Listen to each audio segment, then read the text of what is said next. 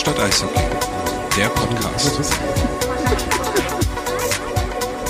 Episode 26, die nicht, Nicht die Glocke gedrückt haben? Die nicht die was? Nein. Ich habe keine Ahnung. Die nicht Michael Wahlberg Folge. Ja, ich wollte gerade schlechten Gag von vorhin nicht wiederholen. haben. Achso. Das hat niemand mitbekommen. Ja, genau, Ja. weil Wahlberg hat ja die 16 gehabt. Ja, das habe ich nämlich. Ich dachte, ich beeindrucke die beiden mal und Ja, äh, sage, kam- Hast die, aber negativ. Ja. habe ich genau, habe ich. Nee, ich habe ja vorher, ich habe es ja noch klargestellt. Aber es ist die Derek Meyer Episode, oder? Oder David Cooper. Florian Busch, hallo? Ja, vor Weltherrschaft. Ja, Gibt's ja. die Seite noch? Die Schon, gibt's noch, ja? schon lange nichts mehr gesehen von Bushi vor Weltherrschaft. Ja, solange der nicht spielt, braucht man da auch nicht Nee, machen. die, die Nummer Nee. ist ja auch durch. Die Weltmeister, äh, Weltmeisterschaft, die Weltherrschaft hat er ja auch damals in L.A. verkündet. Und damit ist die Nummer ja durch. Achso, man verkündet die Weltherrschaft in L.A.? Ja, habt das nicht mitgekriegt? Danke. Toll. Das ist wahrscheinlich der äh. Facebook-Algorithmus hat mir das nämlich nicht mehr in die Timeline gespült, weil äh, da passiert so wenig bei Bushis vor Weltherrschaft. Das und war schon das letztes Jahr, na, ja, da wo, wo die halt in ja, L.A. dann kriege ich das jetzt nicht mehr. In zwei Jahren kriege ich es von meinem YouTube-Algorithmus wieder vorgeschlagen. Ja, wenn ich bei YouTube gewesen wäre.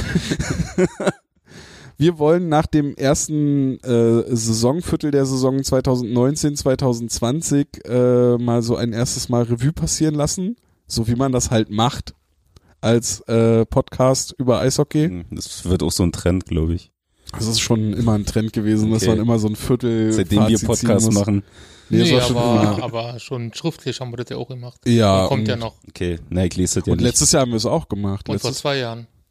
nee, also letztes Jahr im Podcast haben wir es Ja. auch gemacht. Nach einem Viertel, nach einer Echt? Hälfte. Ja. Hab ich geschlafen. Musst du nochmal nachhören. Ja, wo Musst du finde ich mal- das? Ob Äh, mir das der Facebook-Algorithmus nochmal reinspielt? Slash podcast und dann Okay. musst du runterscrollen. Okay. Aber du hast es ja auch über iTunes abonniert oder über Deezer oder Mhm. äh, bei YouTube die Glocke gedrückt. Dieses, das müsste ich noch machen, ja. Ja. Die Glocke drücken. Ja. Also ich persönlich habe die Glocke gedrückt. Ja? Hm? Na, ich finde Spotify auch ganz gut, deswegen habe Ja. ich nur die. Es tut mir leid. Aber die haben keine Glocke. Die haben keine Nein, Glocke. aber die haben so einen schönen grünen Folge-Button. So, jetzt haben wir eigentlich unser Ende schon vorweggenommen, das ist Ja. super. Vielen Dank fürs Zuhören. Ja, danke. Folgt uns auf. Ja, nach ähm, 13 Spieltagen befinden sich die Eisbären Berlin auf dem sechsten Tabellenplatz. Mhm. In meinem Game Recap hatte ich ursprünglich den fünften Tabellenplatz geschrieben, weil ich irgendwie, ich weiß gar nicht, wie ich auf den fünften Tabellenplatz gekommen bin. Wahrscheinlich war ich so beeindruckt von den letzten Spielen der Eisbären, außer das in Düsseldorf, das, äh, Ja, da warst du auch beeindruckt, aber negativ. Genau. Ihr konntet wenigstens einen Fernseher ausmachen, ich war da. Ich hab's auch nicht gesehen. Ja, ich hab's, äh, ich weiß gar nicht, ich hab, ich hab nicht alles gesehen, weil ich zur Nachtschicht musste. Also habe ich auch das, ich glaube, ich habe das zweite Drittel ich dann und dritte Drittel habe ich, erste Drittel habe ich gesehen, Okay. glaube ich. Egal, wir haben es verdrängt. das verdrängt, genau. Es gab noch eine äh, Neuverpflichtung ähm, der Eisbären, eine Nachverpflichtung. Landon Ferraro hat sich äh, äh, den Eisbären angeschlossen. Ähm, ein ehemaliger Teamkollege schon von Louis-Marc Aubry, die bei den Grand Rapids Griffins zusammengespielt haben. Der hat jetzt am Wochenende, am vergangenen Wochenende in Düsseldorf sein Debüt gegeben und dann äh, gegen die Thomas Sabo Ice Tigers äh, mal eben vier Punkte aufgelegt, zwei Tore geschossen, zwei Vorlagen gegeben. Ähm, war auch, glaube ich, in dem Spiel der einzige mit vier Punkten. Also so war das zumindest zu vernehmen. Also Louis-Marc Aubry und André Ranke grüßen schön mit ihren vier Punkten. Hast du André Ranke gefeiert?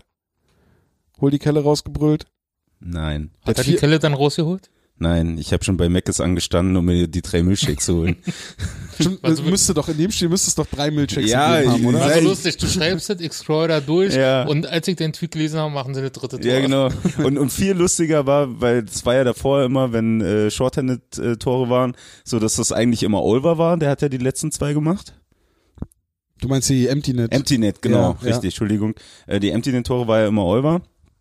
Und dann war es zum Ende und ich sag oben, äh, ja, na pass auf, äh, weil es äh, zum Ende hinging, war absehbar, dass Nürnberg halt den Torwart rausnimmt. So, jetzt schießt, äh, schießt Olver ein Tor. Gut, dann war es halt nicht. Und zwei Minuten später macht Olver das Tor. Und das sah ja auch noch ganz nett aus. Das sah wirklich gut aus. Auch die Freude von ihm, ich glaube, er hatte länger nicht getroffen, die Freude von ihm war auch äh, sehr schön. Ähm, Weil es jetzt auch gerade das aktuellste Spiel war, das gegen Nürnberg, das finde ich am, am Endergebnis äh, ist es nicht so und an der ähm, am Schussverhältnis jetzt auch nicht so abseh abzu genau abzusehen, dass das Spiel dann doch eigentlich recht eng war, fand Ja. ich zumindest. Ja, zum Ende hin, also vom Ergebnis, dass die da nochmal so einen Rappel kriegen und da innerhalb von, was waren es, eineinhalb Minuten, knapp eine Minute, wenn überhaupt, Ähm, ja, ja, da noch äh, die, die Tore schießen. Also auch ohne die letzten Tore wäre das Ergebnis völlig okay gewesen, hätte das Spiel wieder gut wiedergespiegelt. Also das war schon wieder fast zu hoch, wenn man nur aufs, äh, aufs Papier schaut. Aber gut, wenn Nürnberg aufhört dann und unsere da nochmal einen Rappel kriegen, dann ist das halt so. aber insofern ist das letzte Wochenende auch, finde ich, dann ein gutes, äh, ein guter Vergleichswert oder ein, ein, vielleicht so eine, wie so eine Art Metapher oder so für die, Ein Für das- Yin und Yang Wochenende. Genau, für das erste Saisonviertel, weil da ging es ja auch mal auf und mal ab und, und äh, ich meine, erinnere dich an das erste Wochenende gegen Wolfsburg, dachtest du, oh krass, wer soll, wer soll, Meister. die, wer soll diese Meister, Eisbären jemals schlagen? Und äh, am Sonntag gegen Bremerhaven hast du dir gedacht, Bremerhaven. Abstieg. Abstieg. so, wer soll diese, wer soll Ja. dieses Bremerhaven mein jemals Gott, schlagen? hoffentlich so. kauft uns nicht Bartels auf. Aber ähm, also gerade der der Anfang, wenn wir dann in dieses in mal so ein bisschen zurückblicken auf das erste Viertel, der Anfang war schon ein bisschen ein bisschen stolperig.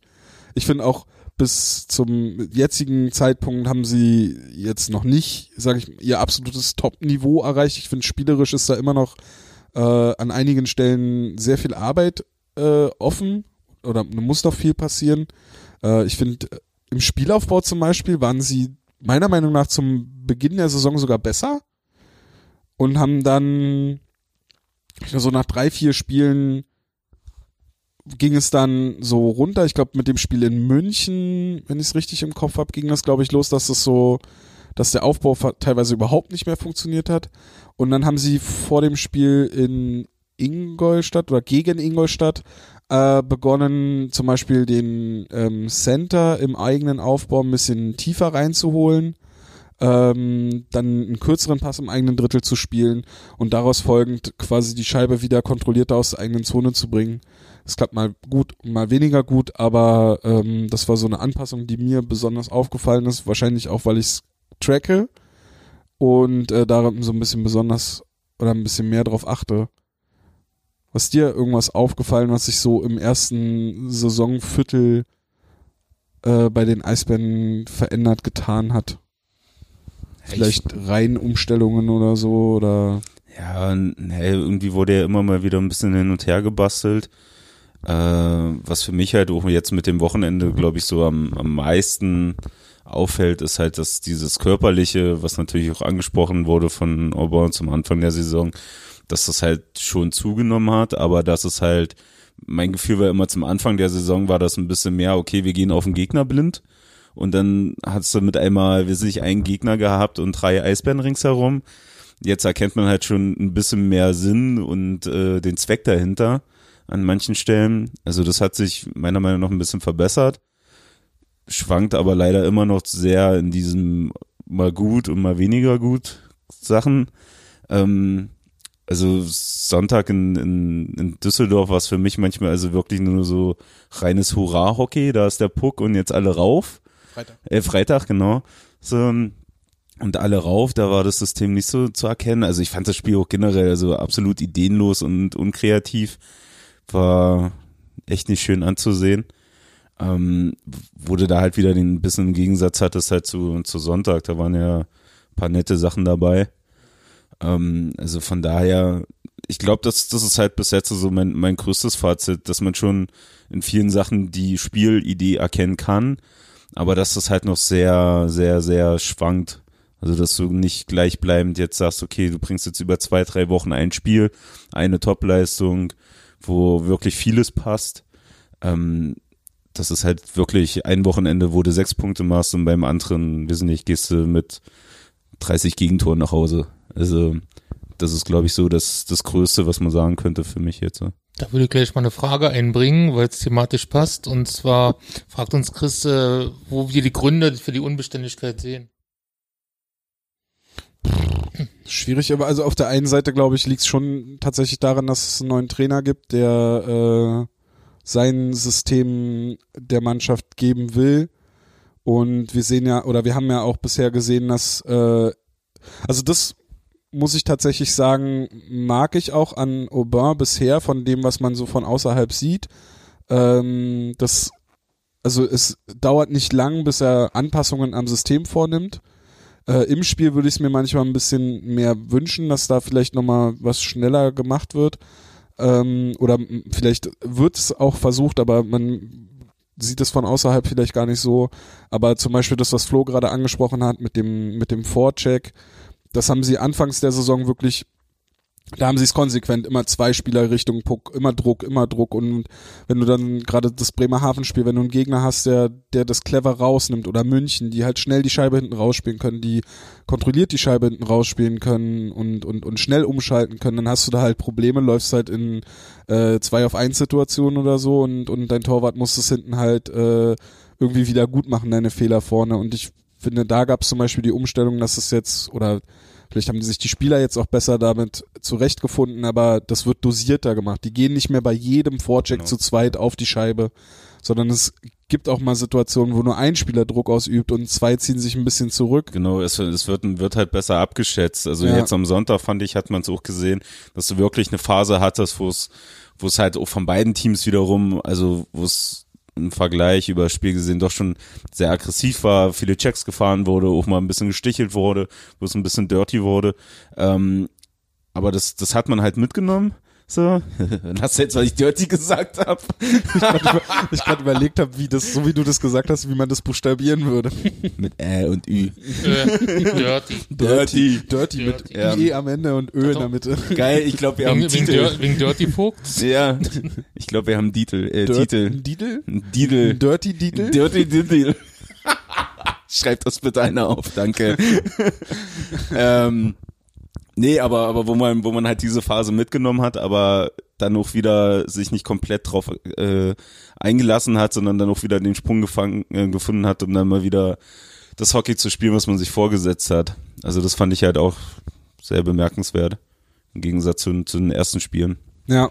Und halt, wie gesagt, die, die Tatsache, dass sie da im, im, im Aufbau äh, die, die Stürmer ein bisschen weiter äh, reingeholt haben, dass, dass da die kürzeren Pässe, Pässe gespielt werden können, dass man da nicht konsequent drauf beharrt hat, dass die, die, die, die, die Verteidiger die Pässe durch die eigene Zone spielen müssen, äh, direkt in die neutrale Zone.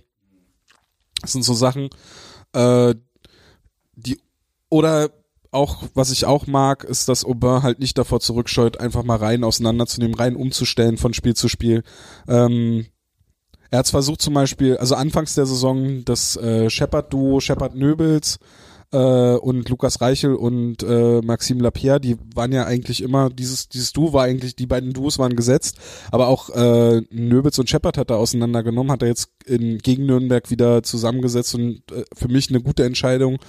Ähm, und Backman zum Beispiel war jetzt nur 13. Stürmer, weil die Leistung halt einfach nicht gepasst hat in den letzten Spielen, obwohl er, äh, als er an der Seite von Shepard und Ortega gespielt hat, präsenter war, aber vielleicht kam dann für das Trainerteam doch noch insgesamt zu wenig. Und ich meine, Ferraro hat es jetzt am, am Wochenende halt auch gezeigt, dass er, dass er zu Recht erstmal quasi den Vorzug vor Backman halt hat. Und dadurch muss sich Backman mit Dietz halt quasi die Eiszeit, Eiszeit quasi teilen und kam halt auf nicht mal 10 Minuten Eiszeit gegen Nürnberg.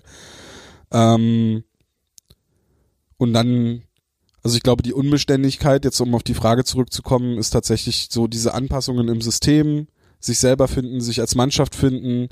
Ähm, ich finde, bei den Verteidigern bin ich immer noch äh, sehr zwiegespalten. Da kommen wir später dann noch drauf zu, weil wir nachher noch ähm, so jeder so unsere zwei Top-Performer im Sturm und im Angriff so, oder jeder ein Top-Performer im Sturm, ein Top-Performer oder so. Ich weiß gar nicht, wie wir es vorhin genannt haben. Egal, darauf Äh, kommen wir nachher noch Spieler, zu der sprechen. heraussticht, ob positiv Ja. oder negativ. Genau, darauf kommen wir nachher noch zu sprechen. Der sogenannte Stichspieler heute. genau. Äh, ja, jetzt habe ich auch vergessen, wo ich hin wollte mit dem, mit dem Punkt. Aber ich glaube, die, die Frage haben wir, glaube ich, schon sehr Mhm. umfassend und gut beantwortet. Ja. Wollen wir noch was zum Fazit sagen? Wollen wir äh, zur, eine, eine, zwei Sachen müssen wir auf jeden Fall noch ansprechen. Die Torwartposition Sebastian Dahm. Weil da brauchen wir nachher nicht sagen, wer da hervorsticht, weil Franz Repp hat zwei Spiele Ich wollte gemacht. gerade sagen, das ist ja jetzt und echt nicht schwer. Äh, das waren Aber zwei, heute, heute macht dann die L2-Spiel, also höchstwahrscheinlich. Franzep. Ja, er ist Okay. jetzt bei den Lausitzer Füchsen. Ja, damit Okay. er mal Spielpraxis sammeln kann. Mhm. Hoffentlich verletzt er sich nicht. Ich wollte gerade sagen, wow. Naja, wenn er Hast du in das nicht in der Pressemitteilung mitbekommen?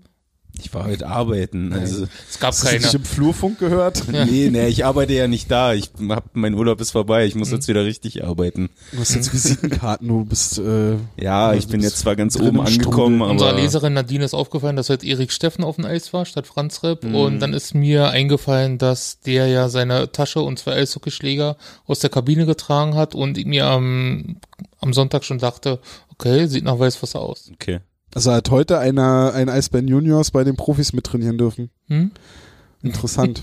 Für später nachher noch. Aber hat damit nichts zu tun. Nein, natürlich nicht. Nein, zufällig. So, was war die Frage? Was hast du Ich gesagt? wollte auf äh, Sebastian Dahm zu sprechen kommen. Ja, Oder Ja, allgemein die ja. Torhüter-Situation. Weil wir in unserer Vorschau ja gesagt hatten, wahrscheinlich teilen die beiden sich die Spiele auf. Äh, Sebastian Dahm und, und Maximilian Franzrepp oder vielleicht Küpper wussten wir ja zu dem Zeitpunkt noch nicht, dass er sich wieder verletzen wird. Und äh, so wie die, also man kann schon sagen, Sebastian Dahm ist die klare Nummer eins aktuell. Und Franz Repp, also wenn du jetzt sagst, er spielt heute, also Aufzeichnungsdatum ist der 22.10. Also ist jedenfalls im Kader der Lautzer Füchse. Ja. Und wird dann jetzt, oder spielt wahrscheinlich jetzt gerade sogar schon, wo wir aufzeichnen. Egal. Ähm und Franz Repp muss jetzt in der DL 2 Spielpraxis sammeln, weil er die in der DL wahrscheinlich so schnell nicht kriegen wird, wenn er nicht eingewechselt wird oder halt mal irgendwie bei einem Spiel reinrutschen darf, dann wird halt Darm spielen. Wäre die Situation noch so wie zu zu einem- zum Saisonbeginn oder da, wo wir ihn auch im Podcast schon kritisiert hatten, dass er zu viel prallen lässt, dass er zu wenig Hilfe von seinen Mitspielern bekommt, würde ich das, glaube ich, kritisch sehen. Er spielt heute, steht gerade im Tor. Okay. Aber ich finde, so wie er sich auch im Saisonverlauf verbessert hat und wie sich das die Eisbären in der eigenen Zone verbessert haben, also dass sie ihm da tatsächlich bei Rebounds besser helfen, ist es okay. Äh, darfst ihn halt nicht mit äh, Petri Wehan vergleichen.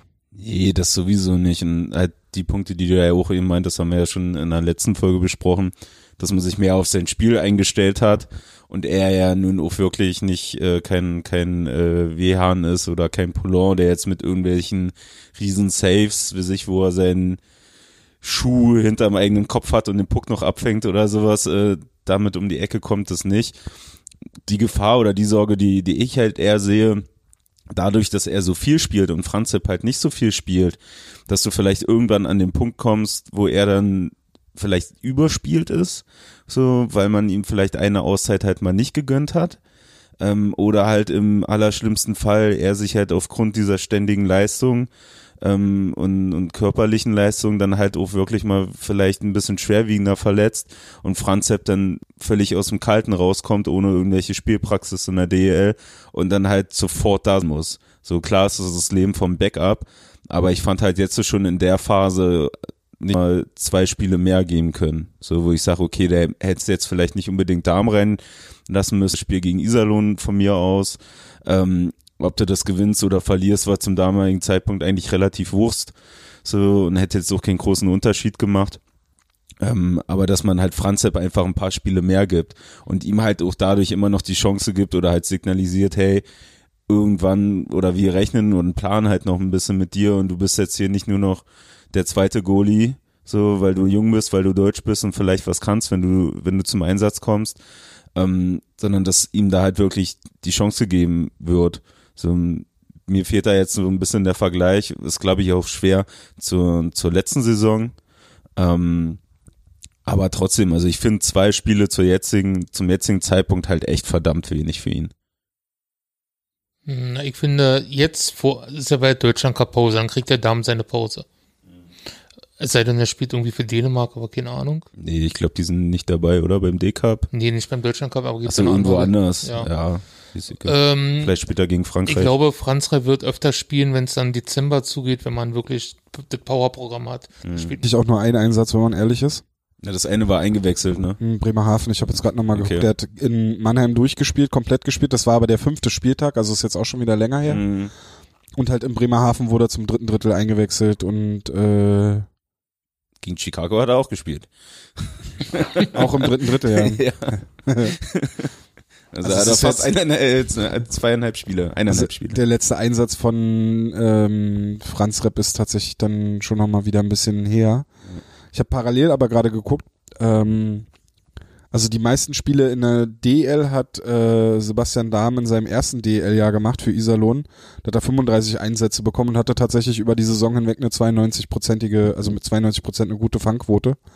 Ähm, Im letzten Jahr hat er 26 Spiele gemacht, da waren es nur knapp 90 Prozent, aber gut, Iserlohn war jetzt auch nicht gut letztes Jahr. Äh, und zuvor hat er ja in der Ebel gespielt, Sebastian Dahm, und hat dort äh, zwei Jahre ähm, über 46 Spiele, also ein Jahr 47, ein Jahr 46 Spiele gemacht und in beiden Jahren über 93 Prozent Fangquote. Also er hat zumindest, äh, m, es ist nicht so lange her in seiner Vita, dass er schon mal äh, ein paar Spiele mehr machen musste und da auch gute, gute Quoten hatte. Äh, wobei jetzt man auch ehrlich sein muss, die Ebel ist jetzt nicht so stark wie die DL. Macht doch nicht immer alle die Ebel kaputt. Nee, ich will ja die Ebel nicht kaputt machen, die macht, das macht sie ja selbst, aber ähm, heißt, Was war das für eine Aussage?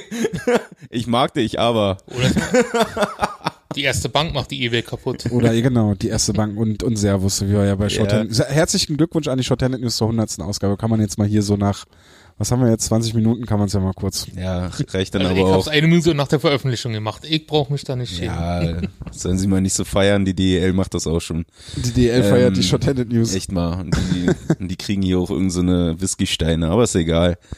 Die haben sie ja geklaut. Ja, aber ganz nah dran. Ähm, nee, aber mit Damen, ich sag mal, klar, ist es für ihn kein, keine ungewohnte Situation, viel zu spielen. So, und ich denke auch, dass er das kann. Aber halt, halt wie gesagt, also meine größte Sorge ist halt immer noch da, was wir auch zum vor der Saison gesagt haben. So, die Frage ist halt, wie lange macht das Franz Sepp mit? So, Ja. macht er das dieses Jahr noch mit, macht er das nächstes Jahr noch mit oder zeigt er irgendwann einen dicken Daumen und geht woanders hin, wo er, wo er mehr Spielpraxis kriegt? Also ich rede nicht mehr davon, dass er irgendwo ein, ein Nummer 1 Torwart wird, aber wo er einfach mehr Spielpraxis kriegt und vielleicht trotzdem Playoffs spielen kann mit dem Team. Ähm, und dann stehst du halt wieder da. Und dass er irgendwann nur noch mh, zwischen den anderen jungen Goalies äh, auftaucht, also Markus Keller, Dominik Gräubisch und so weiter, die alle mal auf der Bank nur saßen, ne? Naja, eben so. Ja. Und, und die Vita ist ja bei den Eisbären jetzt nicht wirklich kurz. Also auch generell, was, was deutsche Torhüter angeht, die dann irgendwo anders hingehen und da halt erfolgreich spielen. Also da gibt's ja auch mehr als genug Beispiele für. Und, Ja. und da hast du dann halt wieder das Problem, meiner Meinung nach, kannst halt nur eingeben oder ein Torwart, der dann wieder von außen geholt wird. Weil in der eigenen Jugend ist es ja auch gerade überschaubar, äh, wo es da so an Talenten ist, wo du wirklich sagst, okay, die können definitiv hier Dann kommt Tobi Antschitschka zurück. ja, wird zurückgekauft. Und nee, aber ich sage, da, da fehlt mir halt auch so die Perspektive, dass du sagst, okay, da gibt's einen Spieler, der definitiv die Chance hat hier in die so, ähm, von daher, also das finde ich, ist dann wieder so ein typisches Eisbären-Ding. So Torhüter, irgendwie deutsche Torhüter, noch in Anführungsstrichen aus eigener Jugend. Also es scheint nicht so das Glückliche zu sein hier. Ja, weil man ja dann, also da ist glaube ich dann auch immer das Problem, dass man ja den eigenen Anspruch hat, immer um mitzuspielen, mitspielen zu wollen. ja, Und genau. man den jungen Torhütern, das haben wir im letzten Jahr auch äh, gehört gehabt, da im Umlauf, sage ich mal, Mhm. ähm, dass man sich nicht immer die Zeit oder dass man nicht die Zeit haben will, so eine Spieler zu entwickeln oder sich das nicht geben kann. So. Ja, aber dann, aber dann bist du doch wieder bei einem Punkt, du musst ihnen ja auch die Chance geben und irgendwo du ja dann noch den Mut haben. Ja, sicherlich. So, also ich, äh, ich finde deinen Punkt, dass man äh, Franz Repp durchaus hätte gegen Iserlohn Ja. spielen lassen können, äh, komplett legitim. Wa warum auch nicht gegen Krefeld oder so? Also, ja, genau. So, das sind, das sind so eine Spiele, ja, die, also jetzt, wir sehen es ja nach dem Wochenende mit, mit Mannheim, die, die ja nun bei weitem äh, Stückchen höher stehen als wir, so, und die gestern 6 zu 1 gegen Schwenning auf den Sack kriegen. So, ja klar tut es weh, aber im Endeffekt tut tut's dann allgemein weh und dann ist es doch egal, ob ein Darm oder ein Franzep drinne steht. So, sondern du hast das Spiel verloren und bei sechs Toren kann es nicht alleine der Torwart sein. Aber ich glaube, würden die Eisbären weiter oben stehen, dann hätte er vielleicht auch die Spiele bekommen. Glaube ich nicht mehr, muss ich ehrlich sagen. Weil jetzt müssen sie schon darum kämpfen, dass sie nicht den, also, oder mussten sie damals kämpfen, nicht den Anschluss zu verlieren, als zwischenzeitlich Tabellenletzter. Hm, Verstehe ich schon, aber halt wie gesagt, glaube ich nicht. nee, glaube ich auch Ich glaube umso mehr, weil dann wärst du vielleicht an dem Punkt, dass sie dann Schiss haben, weiter abzurutschen, weil sie dann vielleicht mit Franz mal zwei Spiele verlieren. Es ist halt, ähm, man hört ja auch häufiger mal so, dass, dass, dass Mannschaften vor ihrem Ersatztorwart besser verteidigen oder dann so ein bisschen für ihren Backup-Goalie mitspielen. Ähm, vielleicht wäre es dann gerade in so Spielen gegen die vermeintlich kleineren Gegner, Iserlohn, Schwenningen, Krefeld, dann vielleicht tatsächlich sogar auch gut auf Franz Repp zu setzen, zu sagen, und um die Mannschaft halt dadurch dann halt auch direkt schon wach zu halten und zu sagen, hey, das wird kein Selbstläufer oder so. Ähm, so durch die Glaskugel, keine Ja, Ahnung. Ähm, ja, also ich hoffe, dass, oder ich gehe davon aus, dass Franz Repp nicht bei zwei Spielen oder anderthalb Spielen am Ende der Saison stehen bleiben wird. Aber die Gefahr, dass das bei Franz Repp, äh, bei Damen eventuell irgendwann auch einfach wieder in so ein Loch gehen kann, sehe ich auch. Und äh, gut, die Gefahr ist immer mit dem Torwart. Aber naja. Was man, was man aber durchaus auch sagen kann zu Sebastian Dahm, äh, er lässt immer noch viel prallen. Er findet aber teilweise jetzt die Pucks schneller oder besser oder die prallen nicht mehr immer ins Gefähr in den gefährlichen Bereich. Ich habe eben noch mal geguckt, äh, bei Slotschüssen hat er jetzt nicht so die überragende Fangquote in der DL, aber zum Beispiel besser als Gustav Wesslau und besser als Niklas Treutle äh, von Nürnberg und also von Köln und Nürnberg die beiden Goalies. Ähm, und das sind auch die drei Goalies Damen, Treutle und Wesslau? Danke. Bitte. Wesslau, die die meisten Schüsse aus dem Slot in dieser Saison bekommen haben. Äh, also auch ein bisschen ein systemisches Problem, aber halt auch ähm, die Fangquoten sind halt okay. Also da ist er okay. Ist auf einem guten, okayen Level, sage ich mal. Das zweite, worüber was ich vorhin noch gesagt hatte, äh, was ich noch gerne angesprochen hätte, wäre die Entwicklung der Special Teams. Da sind die Eisbären jetzt seit sechs Spielen ohne Gegentor in Unterzahl was ich insofern bemerkenswert finde, weil Düsseldorf am Freitag oder über die Saison bisher das beste Powerplay der DL hat und Düsseldorf am Freitag sechsmal, glaube ich, in über ja sechsmal in Überzahl gespielt hat und kein Tor geschossen hat. Das finde ich schon bemerkenswert, wenn man bedenkt, dass die Eisbären halt am gerade zum Saisonbeginn ein sehr schlechtes Unterzahlspiel hatten. Äh, da kann man schon sagen, dass man da einen gewissen Fortschritt erkennen kann. Ebenso auch beim Powerplay, was halt immer noch, und ja, ich lese eure Kommentare, das Powerplay sieht immer noch nicht gut aus. Das sieht alles mehr nach Stückwerk aus und mehr nach zufällig erzielten Toren oder halt aufgrund der technischen der, der technischen Versiertheit oder weil die Spieler halt einfach das Können haben, äh, als vielmehr, dass da irgendwie aus dem System heraus, aus einer Powerplay-Formation heraus ein Tor geschossen wird. Ähm, aber auch da haben sie in den letzten sechs Spielen 20% Powerplay-Quote, was auch gut ist. Und äh, ja, das wollte ich nur nochmal äh, angesprochen haben. Weiß nicht, ob ihr da noch was hinzufügen wollt. Nö, ich sag mal, was willst du da jetzt groß drüber reden? Also, sieht ja jeder, die Punkte hast du gerade gesagt. Mal gucken. Dann lass uns doch mal zu unseren Top und Top und Flops. Tops und Flops kommen. Wollen wir äh, Verteidiger fangen? Fangen wir mit den Verteidigern an? Ja, ich aber nicht. Nee, Wally fängt an. Ähm, so richtig ein Flop ist es nicht, aber ich habe mal Frank Hördler gepickt, äh, weil, Oh. weil, wolltest du den sagen? Ja. Der hätte mal angefangen. Scheiße. Weil man, irgendwie habe ich das Gefühl oder man merkt, dass, dass das langsam so Richtung Karriereende geht. Ja, vor allem nach dem Wochenende. Also ich, ganz ehrlich, in Düsseldorf ist er mir hart auf den Sack gegangen. So, da fand ich den echt, also ein absoluter Störfaktor und auch wieder Situation gewesen, womit er immer der Stürmer losrennt und du denkst, äh, Hörtler kommt erst im nächsten Drittel an. Also, ähm, ja, da hast du das halt schon gesehen, Mhm. vielleicht so ein bisschen, keine Ahnung, wo es vielleicht hat es auch irgendwo gezwickt oder so. Ja. Bei Sonntag hat er ja, also ist er mir zumindest jetzt auch nicht sehr, sehr viel aufgefallen auf dem Eis, dass er Mhm. irgendwie viel Eiszeit hatte. Ähm, ja, aber da siehst du halt, dass er vielleicht doch wieder Ja. der Vorhang kommt. Auch bei den Punkten, er war ja immer ein Verteidiger. Gerade vor ein paar Jahren hat er noch 37 Punkte gemacht und jetzt steht er aktuell bei zwei oder drei Punkten. Also man merkt langsam, dass das Richtung Karriereende geht. Ohne jetzt also wirklich als negativ das zu behaupten, so geht irgendwann eine Karriere. Der hat auch so Timing-Probleme. Der dann teilweise, in Mannheim war es zum Beispiel so, da wollte er einen Check fahren und hat halt komplett seine Position Mhm. aufgegeben. Das hast du auch voll oft. Oder wenn er auch so, also wenn man ihn mal nur mal bei manchen Wechseln beobachtet, wenn er wenn er irgendwie daneben ist, also wenn, wenn er mal außer Position ist, er findet auch nicht wieder zurück in die Position. Er bleibt dann komplett den Angriff außer Position und das wird dann leider häufig gefährlich, weil ist er nun mal Verteidiger. Ähm, und der hat halt dann auch so ein bisschen die Timing-Probleme, wann er aggressiv gegen, gegen den Spieler gehen soll und so und ist dann häufig so außer Position. Und er hat halt, äh, und da stimme ich dir voll zu, es ist halt der Lauf einer Karriere, Mhm. er hat halt das Läuferische nicht mehr, um da dann wieder zurückzukommen. Das fehlt ihm halt. Ist halt aber normal. Eben. Auch in dem Alter. Flo, dein Top oder Flop? Jetzt, äh, eigentlich top. Ja, ist ein Top. Ähm, Ole Ramage, muss ich zugeben. Also ist jetzt kein Überflieger, so für, den- für das, äh, was man vielleicht so gedacht hat. Aber er ist halt für mich so jetzt über die ganze Saison bis dato gesehen so ein bisschen dieser, dieser Verteidiger-Typ, der nicht auffällt, nicht besonders auffällt. Aber ich glaube, das ist halt ganz gut, weil er halt dadurch eine gewisse Stabilität, äh, Stabilität hinten reinbringt.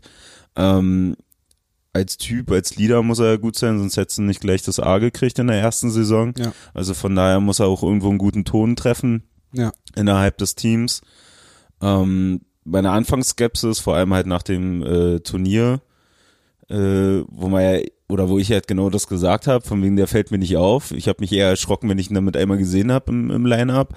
Ähm, hat sich jetzt schon so ein bisschen zum Positiven gewendet. Du siehst halt auch ganz viel, dass er schon wieder zurück auf diese äh, Führungsnummer kommt, dass er in den Special Teams äh, viel mit den eigenen Spielern äh, erzählt, viel mit Handzeichen und die Spieler selber sortiert hinten und zuweist und du den nicht da und tralala. Ähm, das fällt halt sehr auf, aber er halt trotzdem sowohl nicht positiv durch Punkte auffällt, aber jetzt auch nicht negativ, dass der halt irgendwie ständig falsch steht oder sonst was. Also das ist für mich so hinten Verteidigung so der Top. Oh, ein sehr schönes Tor gegen Nürnberg geschossen. Ja, das habe ich nicht gesehen. Das war der. Da der war ich gerade auf dem Umlauf. War so ein schöner Schlagschuss Ja, habe ich mir fast gedacht. bei 4 gegen 4 gegen 3, glaube ich, oder 5 gegen 3 zu dem Zeitpunkt. Sehr schönes Tor gewesen. So was zu Ramage sagen? Mhm. Weil ich habe eigentlich da auch nichts hinzuzufügen. Nur, dass mein Top in der Verteidigung quasi der Partner ist von Ramage. Ja. Ich weiß es nicht. Jonas Müller. Ah, verdammt. Über den habe ich auch kurz nachgedacht, aber hab ich gesagt, nee. Es war jetzt auch Langweilig. vorhersehbar, dass ich den picken werde wahrscheinlich, weil jeder, der die Game Recaps liest oder vielleicht auch mal bei Twitter gefolgt hat, der wird es schon gesehen haben, dass ich finde, dass Jonas Müller in der Saison, äh, also für mein Empfinden die beste Saison spielt, seitdem er bei den Eisbären ist. Äh, ich finde, er, man, man merkt ihm an, dass er erwachsen, also wenn er Spielweise erwachsen geworden ist, ähm, vielleicht auch von der Persönlichkeit, aber da weiß ich nicht.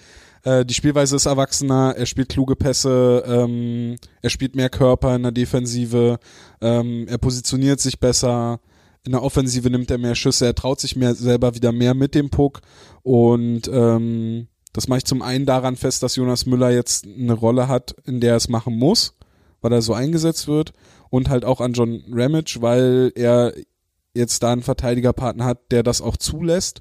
Weil er hat vorher, also vorher hat ähm, Müller mit Hördler gespielt, der viel die Scheibe haben wollte, mit Dupont gespielt, der viel die Scheibe haben wollte und was auch okay war in dem Fall, aber Müller ist dann immer auf die defensive Rolle zurückgefallen. Und jetzt haben die beiden, habe ich so den Eindruck, machen das so gleichberechtigt. Ramage macht mal was mit der Scheibe, aber auch Müller macht mal was mit der Scheibe. Und dadurch wird Müller aber auch in der Offensive zur, zur Option, also auch für die Stürmer, wenn die die Scheibe wieder zurückspielen müssen und so. Und dadurch finde ich, ist Müller sehr präsent. Es wirkt sich jetzt noch nicht so in den Punkten aus. Ich, vielleicht wird er auch nie mehr ein Verteidiger, der super viel punktet. Ähm, aber es ist zumindest ein Spieler, auf den man mal auch häufiger einen Blick werfen kann, so beim während des Spiels, um festzustellen, dass der wirklich einen Schritt nach vorne, also ich finde, er hat wirklich einen Schritt nach vorne gemacht. Deswegen ist das mein mein Top im in der Verteidigung. So, Top im Sturm. Lukas Reiche. War ja ganz schnell, ne? Boah, ich habe ich hab echt gedacht, wir schaffen es, den Namen zu vermeiden, weil der so Nein, auf offensichtlich gar keinen ist. Fall. Wegen der Nummer allein schon geht das gar nicht. Ja, stimmt. Nee, aber, Aber, aber müssen ich wir es noch begründen, ist halt die Frage. Ja, Jeder, der zwei Augen im Kopf hat, der wisst es. Ja. ja, klar. Und ja, klar, musst du nicht drüber reden. Alles gut. So, Gitterkind scored wie ein Tier, Topscorer gewesen, ole ole. So, alle, alle schön. Aber ich selber. Aber es ist die Art und Weise, also doch, nee, Ja, der- schon, der- der- die der Art und spielt- Weise, wie er spielt, Ja, der, halt, der spielt schon ziemlich abgeklärt mit seinen paar der Jahren. spielt nicht wie ein 17-Jähriger, Nee, ganz überhaupt ehrlich. nicht. So, aber ich glaube, das hat auch damit zu tun, halt mit den Leuten, die er hat an, an der Seite hat. Vor allem mit So. dem, der mein Top wäre jetzt. Fuck, Alter, echt? Naja, also ich weiß, weißt du, was meine Vermutung war? Wally sagt Lukas Reichel, du sagst Maxim Lapierre und ich sag einfach beide und dann, dann müssen wir es halt einfach durch. Ey, ich bin nicht so berechenbar. Nee, es war so mein, Verdammt. mein Hintergedanke. Nee, aber ich klar, klar bei Reicher, also ich finde, du, du siehst es auch, auch bei äh, PC Lapierre, äh, wenn, wenn, wenn Lapierre halt, La- Labrie, Labrie, Labrie, Lapierre oder Labrie? Labrie, der eine ist der Bärtige. ja, ich meine den bärtigen PC, okay. PC. ja, nee, ich habe halt kein Französisch in der Schule Nee, gehabt. ich ne? wollte ja nur wissen, ob du jetzt, ob du. Ja. Okay, erzähl. Nee, ich tue mich aber auch noch schwer mit den Namen, also davon mal abgesehen. Alles gut. Labry. Labrie. Labry. Library. Ähm, nee, aber ich sag mal, selbst wenn, wenn der mit der 40 nicht auf dem Eis ist und, ähm, und der andere Bärtige dann halt auf dem Ja, Eis ja. steht, so, dass, dass, dass äh, Reichel halt immer eine Rückendeckung hat. So, also er hat immer einen, sag ich mal, in Anführungsstrichen, der halt auf ihn aufpasst. Und das ist ja wirklich so. Also du, es gab ja schon ein, zwei Szenen, wo, wo das gegnerische Team schon ein Auge auf ihn geworfen hat und dann noch mal den einen oder anderen harten Check gegen ihn gefahren hat. So, und hat's ja keine zwei Sekunden gedauert, zack, stand einer von den beiden oder vielleicht gab's ja auch schon äh, beide mit einmal da und haben mal kurz Hallo gesagt. Ähm, Ich fand das gegen Krefeld so lustig, das Ja. ich, äh, im Kopf, weil ich das auf dem Foto habe, da mussten zwei Krefelder Spieler Labrie zurückzerren. ja, ja. Ja, also da haben sie aber ist- schon was zu zerren gehabt. Nee, und ich denke mal, auch das äh, gibt, gibt Reiche halt auch einfach nochmal gewisses Selbstbewusstsein, dass du halt weißt, okay, hey, da sind welche, ich kann hier vielleicht ein bisschen mehr probieren. Und da ist die Rückendeckung da. Das macht, glaube ich, schon viel aus. Und dann auch wiederum in dem jungen Alter. Und dann aber halt auch wiederum, dass er es bestätigen kann, halt in den Special Teams dann auch mit dabei ist, was ich echt krass Ja. finde. Und da halt auch wirklich einen guten Job macht. Und ja, der, der spielt halt echt gut. Also profitiert, also das ist, glaube ich, auch so ein, wie so das kleine Häufchen vielleicht, äh, profitiert er, glaube ich, auch davon, dass halt diejenigen, die eigentlich scoren sollen, im Team das halt bis jetzt noch nicht so machen. Dass er da halt die Lücke füllt. Weil ich sag mal, würden halt, wie sich so Leute wie, wie Beckman, äh, Aubry oder sonst was, würden die halt scoren ohne Ende, so wie man es sich halt vielleicht wünscht, wäre dann vielleicht der Platz für Reichel nicht da und dann wäre die Frage, ob er so spielt, wie er jetzt gerade spielt. Ähm, von daher hat er halt die Lücke gesehen und nutze bis jetzt super. Ja, und ich finde halt an der Seite von, also mit Lapierre zusammenzuspielen, er kriegt die, die Rückendeckung jetzt nicht nur, wenn es mal vielleicht ein bisschen rauer wird, sondern halt auch spielerisch. Äh, Lapierre nimmt auch viel defensiv weg, wo Reichel vielleicht halt mal nicht das Stellungsspiel hat. Lapierre halt als Center ja eh defensiv mehr gefordert. Ähm, und auch offensiv ist Lapierre eigentlich immer eine Unterstützung, weil er sich immer in Position bringt, um anspielbar zu sein oder halt äh, in eine gefährliche Position bringt, um eine Lücke zu öffnen, wo, wo Reichel entweder mit Puck oder ohne Puck sich aber dann wieder bereit machen kann. Ähm, ich weiß gar nicht, ob ich es nur äh, in, ob ich es im Game Recap geschrieben hatte oder nur äh, dem Kollegen Fetzer von den Hockey Buddies äh, so direkt geschrieben hatte, aber ich habe also für mich ist der Platz in der Reihe, also neben La Lapierre und Lukas Reichel, ist der einfachste Platz, den du momentan bei den Eisbären Ja. haben kannst. Also in der Reihe zu spielen. Wir haben es gesehen bei André Rankel, als er, der, der war vorher kein Faktor in der vierten Reihe. Ähm, so weit, dass auch ich, also, oder ich meine, wahrscheinlich alle auch gesagt haben, den kannst du auch mal aus, aus dem Kader streichen und mal für ein Spiel auf der Tribüne sitzen lassen. Dann spielt er an der Seite von, von La, äh, jetzt bin ich auch durch siehst dich. du? das ist ganz schön scheiße, ne? Dann spielt er an der Seite von den, von den, von den beiden und äh, ist plötzlich auffällig, macht seine besten Spiele in der Saison. Ähm, jetzt bis zum Nürnberg-Spiel, wo er in der anderen Reihe wieder war. Ähm, Landon Ferraro wurde in seinem ersten Spiel in Düsseldorf an die Seite von den beiden gestellt. Ich meine, gut, das hat jetzt nicht gleich auf Anhieb funktioniert, aber es, alle Spieler, die neben den, Föderl hat neben den beiden gespielt, das hat, das sah gut aus. Also Föderl hat seine besten Spiele bei den Eisbären äh, neben den beiden gemacht. Und es liegt meiner Meinung nach halt einfach daran, die Chemie zwischen den beiden passt wunderbar, was an der Inte Spielintelligenz der beiden liegt. Ähm, und am Können. Und die beiden machen und finden dich, wenn du der dritte Mann in der Reihe bist. Und äh, deswegen, deswegen wollte ich das halt auch so sagen, dass mein Top dann quasi äh, die beiden in der Beide Kombination gewesen wären. Und Genau. durch diesen Dia oder Monolog habe ich jetzt auch mein Entschuldigung. Nee, kein Problem. habe ich jetzt auch äh, mein Foto realisiert, was ich dann für den Artikel morgen nehme. Ah, Ja, ein, ein Lukas Reichel, Maxim Lapierre Foto. beide miteinander schnattern. Oh. Das ist halt auch so ein, so ein, so ein Ding, äh, was ich halt cool finde, dass Lapierre ihn halt auch gleich so unter seine Fittiche genommen hat. Ja. Die beiden sitzen nebeneinander in der Kabine, quatschen halt viel miteinander und ich meine, es gibt in dem Team bei den Eisbären auch keinen besseren, von dem Lukas Reiche gerade, also gerade wenn man im Hinterkopf behält, wo es ja für ihn hingehen soll am Ende der Saison, dass er halt äh, möglichst Das- hoch gedraftet genau. wird. Das, das, das war nämlich auch gerade so mein Gedanke. Also du, du hast halt äh, keinen, der halt so viel Erfahrung mitbringt auf, Nee, auf der hohen. Ebene da. Also von daher ist es, ist es halt auch echt cool. Und aber halt auch wiederum cool von, von Reiche, dass, dass er sich da halt so mitnehmen lässt. Ja. Ja, stimmt, Äh, ja, muss man Eben- auch sagen. Ebenso, er könnte ja auch sagen, ja, was, was willst du denn? Ja. Ich würde gerne vierte Reihe spielen. Ja, oder Ja, aber das nicht, aber- so, aber was, er- was will der mir erzählen? Ich habe überall in, in Deutschland bisher alles weggeschossen. Ja. So. Oder Was wenn er komplett arschig ist, sagt er, ja, du, ich will dahin, wo du warst. Ja. So, also irgendeinen Grund muss es ja haben, dass du jetzt in Europa spielst. Also, Und es ist nicht dein Alter. ja, Aber eben. weil, weil, weil du gerade das schon erwähnt hast mit dem Draft, da will ich gleich mal eine Frage mit reinschmeißen von Nora. Glaubt ihr, dass Lukas Reiche nächstes Jahr eine Chance im NHL-Draft hat? Na, wenn er sich anmeldet schon. Ja, ich, ja. Ja. Also kann man ja, Ob's- kann man ja dazu sagen, äh, jetzt vor ein paar Wochen wurden gerade die ersten Ratings veröffentlicht und äh, Lukas Reiche hat ein C-Rating, was ihn erstmal auf die, äh, auf die Runden vier bis sechs so einordnet circa. Doch so tief, ja. Aber da hat mir dann, als ich das getwittert hatte, hat mir dann ein, hat mich dann ein Scout angeschrieben und gesagt, dass es da harte Verhandlungen gab zwischen denen, die das alles machen Ja. und dass er ihn schon weiter vorne sieht, so circa zweite Runde, Ja. und er ein B-Rating hatte. Also er geht stark davon aus, dass das dann äh, mit Season-Ranking nach oben geht. ja. Hätte ich jetzt auch gedacht. Also aktuell von der Leistung so, also zweite aller schlechtesten Falls dritte Runde. Hm. Also da sehe ich ihn eigentlich schon. Also bis jetzt äh, auch, auch die Vergleiche, die, die sind ja schnell gemacht und wurden schon tausendmal gemacht mit Seider, die ich ja schon schwierig finde, weil es ja schon mal nicht mal dieselbe Position Mhm. ist. Ähm, von, von daher, aber wenn du die halt vom Spielerischen vergleichst, ich sag mal, wer zu, zu dem Zeitpunkt war Seider halt auch noch nicht der, den er, der er zum Ende der Saison war. So, das siehst du schon, also von dem, von da aus gesehen ist Reiche halt noch ein bisschen weg.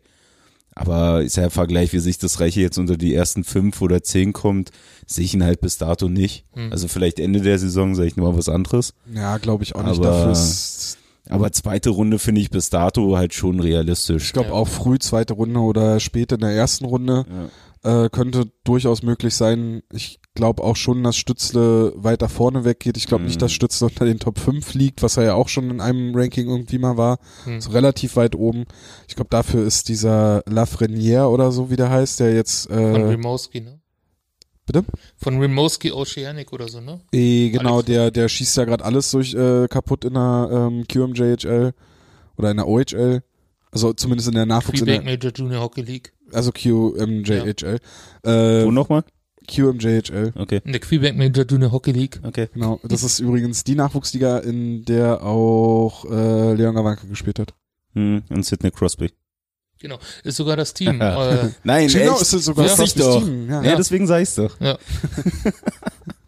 Äh, und äh, ich glaube, der Lafreniere, der, der gilt ja so als Top 1, aber irgendwo hatte ich Stütze auch schon mal so sehr, sehr weit oben äh, gesehen. Aber es heißt auch immer wieder von den Leuten, die sich mit dem, diesen ganzen Draft-Rankings auskennen und so, dass dieser Draft halt tatsächlich einer der äh, besten, also dieser Jahrgang einer der besten ist seit seit Jahren und dass es wirklich ein Draft sein in kann. der Breite dann. Also, dass du in der nicht nur Breite, diesen genau. einen Top-Spieler hast. Genau. Du hast halt nicht nur einen McDavid und danach ist Mhm. halt, sondern du hast halt, äh, du hast halt äh, viele Spieler auf einem sehr, sehr hohen Niveau, ähm, aus denen halt was werden kann. Wer macht denn überhaupt diese Listen? Das sind das Scouts, es Ja. gibt das Central Scouting von der NHL, das sind, glaube ich, die größten oder die wichtigsten Rankings, die das machen. Ähm, da gab's auch, gab's da nicht äh, von dem Österreicher auf Laola ähm, auch so einen Artikel, der das so ein bisschen beschrieben hatte? Bernd Freimüller heißt er. Genau, Ben Ja. Freimüller. Da gab's einen Artikel. Ja, Und Also- dass man den halt auch nicht so viel Gewicht einordnen soll, weil jedes Team hat halt auch seinen persönlichen Geschmack. Wenn, Ja, jetzt, ja. wenn jetzt LA sagt, wir wollen unbedingt den Lukas Reiche haben, dann holen sie sich den, egal was kommt. Auch Ja. wenn der auf Platz 199 steht. siehe Moritz Seider, Ja. den niemand auf 5 hatte und dann nimmt Detroit ihn auf 5. Ja. Also, Naja, vor allem siehst du es ja halt zum, zum Ende der Saison, wie, wie rauf und runter dann teilweise auch Namen gehen. So gab's ja auch schon, wie sich da, ich glaube letztes Jahr war es mit irgendjemandem, der auch unter die Top 10 und dann war er eine äh, eine Schätzung später war er irgendwie in der dritten Runde und dann Ja. war er aber gedraftet wurde er dann irgendwie endgültig, äh, endgültig in der Mitte von der zweiten. Ja, ist halt schon. Du hast halt dann, also rein sportlich ist das, was Lukas Reiche bisher in der Saison gemacht hat, natürlich äh, absolut hilfreich und hat ihm natürlich dann, glaube ich, auch im Ranking nach oben befördert. Äh, ich, so wie ich ihn bisher erlebt habe, äh, in Interviews oder so, ähm, glaube ich, passt er auch von der Persönlichkeit her, weil das spielt ja bei den Scouts dann auch immer Ja, noch eine Rolle, unterhalten sich mit definitiv. denen. Das Umfeld spielt eine Rolle und das, das fließt ja dann auch alles in dieses Ranking mit ein.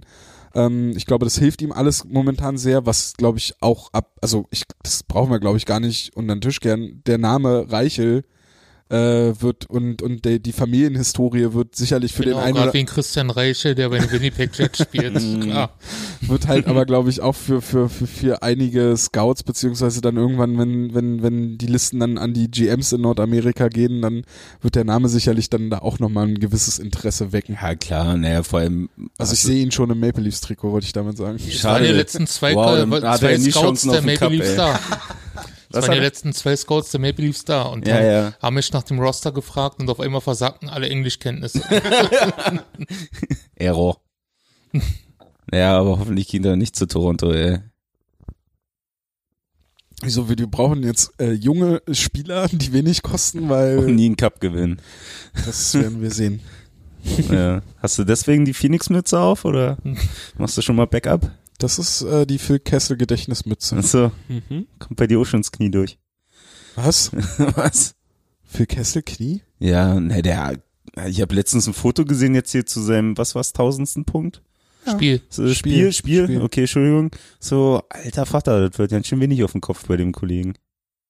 Ach so meinst du das? Das aber das war schon immer so. Ja, aber jetzt fand ich dachte, also, du- im Vergleich zu letztem Jahr fand ich es echt krass. Aber bei dem Foto, wo er diesen silbernen Schläger bekommen ja, hat, ja, meinst du genau, das? genau. Ja, da finde ich doch viel besser, dass äh, ich glaube, Greg Wyszynski hatte dazu aufgerufen oder so, ähm, so von wegen, warum ist eigentlich noch niemand auf die Idee gekommen, diesen silbernen Schläger raus zu photoshoppen und einen Hotdog dahin zu machen?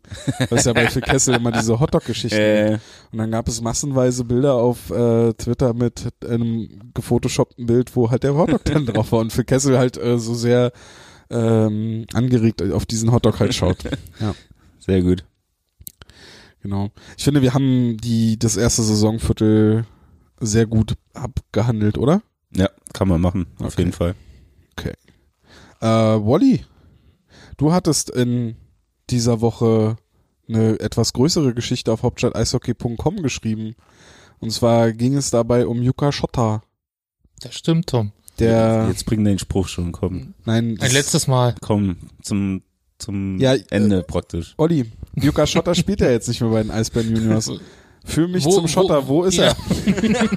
Wo je zum Schotter? Der hat mit einem Umweg über Bamberg den Flug nach Hause genommen nach Kanada. Ein Zwischenstopp in Bamberg oder was? Ja, bei seiner Oma. War Okay. er nochmal zu Besuch. Hat nochmal Hallo gesagt, bevor er dann nach Hause ist. Aber warum ist denn Yuka Schotter nicht mehr bei den Eisbären? Erzähl doch mal, worum ging es in dem Artikel, den du geschrieben hast. Also, Juka Schotter. Er sollte der Nachfolger von Tobias Anschitschka werden, der zu Luko Rauma gegangen ist. Und, ähm, hm? Torwart Klau. Tum, tum, tum, tum. ähm, zu Luko Rauma gegangen ist, zur Ausbildung in Petri Vian Zender quasi, um ihn dort besser zu machen, damit er hier als Nummer 1 Goalie zurückkommen kann. Erstmal muss er sich als Nummer 2 in der DL2 bewerben. Äh, be bewe egal, Ja. beweisen. Ähm, also Juka Schotter. Tom ist kaputt. Also zum dritten Mal Juka Schotter. Was ich noch fragen wollte. Mhm. ja. Ähm, anscheinend äh, muss man sich da den Spruch von Christian Lindner irgendwie nochmal vor Augen jetzt kommt's. noch mal vor Augen führen. Lieber gar nicht spielen, als bei den Eisbären Juniors spielen. ja, also er hatte vier Spiele gemacht, also den im September und irgendwie wurde ihm vor der Saison Sachen versprochen, wie dass er Einzelcoaching kriegt mit dem Torwarttrainer, dass er beim DL-Team mittrainieren darf und was alles nicht erfüllt wurde im September und dann ging es halt Anfang Oktober zurück nach Hause. Und jetzt hat er halt kein neues Team zurzeit und ja, vielleicht wird's ja noch was. Dass er nochmal zum anderen deutschen Team kommt und sich hier beweist, denn der ist ja Deutsch-Kanadier Kanadier und würde so auch keine Ausländerlizenz wegnehmen. Hast du denn dich bei den Eisbären selbst umgehört und hast du da eventuell eine Erklärung bekommen? Natürlich habe ich mit dem Sportdirektor Stefan Richer gesprochen und er sagte zu mir, dass halt Serge Aubin ähm, gern seine ersten beiden Goalies trainieren lässt, damit sie genug Schüsse bekommen und dass manchmal auch äh, bei den jüngeren Spielern dann zwischen Anspruch und Wirklichkeit, dass man da mal irgendwie halt drauf achten sollte und dass er vielleicht zu viel zu schnell wollte. Charakterfrage also. Hm. Tja, Hm. tja. Was machen wir jetzt aus dieser Geschichte? Also was halten wir davon? Es gibt mehr Spielpraxis für Erik Steffen, für Gion Ulmer und Tim Günther. Das, also, das ist die Folge daraus. Ja. Sehen wir das trotzdem kritisch? Ja, ich find's, also die Frage ist ja, woran hat's gelegen? Nee, den wollte ich nicht wiederbringen, das ist langweilig. Das ist schon zu spät jetzt. Ja, ich weiß. Ähm, nee, aber ich meine, das Ding ist ja auch, irgendwo muss das ja herkommen, dass ihm gesagt worden ist, Mhm. du kannst in der DEL mittrainieren oder mit der DEL mittrainieren. So, also irgendwo sollte ja dann im besten Fall dann eine Kommunikation stattgefunden Mhm. haben, um ihn halt das so sagen zu können. Ähm, und halt die ganzen anderen Punkte. Also sollte man sich ja jetzt nicht irgendwo aus der Tasche zaubern. Mhm. Äh, und dann finde ich den Schritt natürlich schon ziemlich krass, dass, dass er halt sagt, okay, ich bin zwar jetzt beim Team, spiele zwar nicht so oder ich oder das läuft nicht so oder mir mir wird nicht das erfüllt, was mir versprochen worden ist. So dann lieber wieder in, in die Heimat zu gehen und dann aber kein Team zu haben. Mhm. So und halt dann endgültig gar nicht mehr zu spielen. So, ich weiß ja nicht, wie es Ist da ja nicht endgültig, also. ja, der zumindest, Aber jetzt ist natürlich schwer, halt was für, zu für den finden. Rest, für, für den Ja, Rest der den Saison dann vielleicht 18-Jährigen, im, ja. im schlimmsten Fall und dich dann da wieder irgendwie ins Spiel zu bringen, Hm. ist dann glaube ich schwieriger, als wenn da halt auch irgendwo nur erstmal auf dem Zettel stehst. Aber ohne, aber für ihn wiederum das, was du meinst, hat er sich natürlich auf dem deutschen Markt erstmal ins Spiel gebracht vielleicht. Vielleicht ergibt sich was, keine Ahnung, aber den Schritt finde ich halt schon echt krass. Ja. Dass du sagst, okay, ich habe lieber kein Team, anstatt das jetzt hier, was ich, was hier ist. Mhm. Das finde ich schon heftig. Also bezeichnend fand ich auch, dass intern durch, also wo, wurde mir so zugetragen, dass nicht nur bei Juka, also es gab einige kritische Stimmen gegenüber Stefan Richer danach und dass die dann quasi von ehemaligen Spielern bestätigt wurden. Die kritischen Sch- oder die Die Kritik kritischen an Stimmen wurde Stefan von- Richer. wurde von Ex-Juniors bestätigt. Genau, Okay. ja. Also sie, das haben sie kundgetan. Jetzt fand ich verbal, aber nonverbal. Ja, ich verstehe schon, was Ja. du, was, also da Quellenschutz, ne? Mhm. ähm, ich Also muss wie, aber, Also wie er mit jungen Spielern umgeht. ja, Ja.